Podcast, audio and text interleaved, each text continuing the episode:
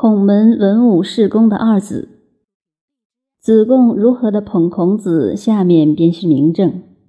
子贡曰：“夫子之文章，可得而闻也；夫子之言性与天道，不可得而闻也。”以子贡的学问与成就，终于说出孔子的伟大来。他说：“我们跟了夫子这么多年，所晓得的只是他的文章。说到文章一词，我们要注意，在这里并不是写稿子的那种文章。古人的所谓文章，包括美好的言语、思想、行为、举动、待人处事等表之于外的，都叫做文章。”事理成了一个章法，蕴含艺术的气氛，就叫文章。后来变成狭义的文章，写成某些形式的文字，才叫文章。子贡在此说，老师的学问文章，我们都常听到。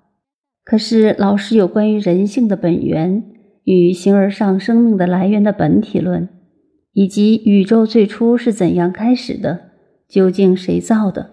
是唯物的或唯心的，这个天道哲学的问题，因我们的程度还不够，老师也就没有跟我们提。所以，我们后世只有研究《易经》，才看出孔子谈形而上道的哲学和科学问题。四书中关于形而上道的阐述非常少，因此后世研究孔子的学说。如果有人提出孔子对于形而上的观念是如何如何的，多半是他的孔子如此认定，难为笃论。譬如我们写了一篇文章，内容上说孔子认为如何如何，多方引证一番，那只能说是我们的孔子，并非孔子的我。这是什么道理呢？根据子贡的话：“夫子之言性与天道，不可得而闻也。”可见他因这班弟子的程度还不够，所以很少跟他们提到。本篇到此话题一转，这里说子路的好处了。子路有闻，未之能行，唯恐有闻。子路尽管那么粗暴，那么冲动，但子路的品德特别好，武功也好，孔子的确喜欢他。他是后来在魏国出大乱的时候战死的。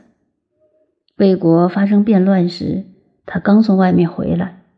原来他可以躲开这场祸乱的，但他没有逃避。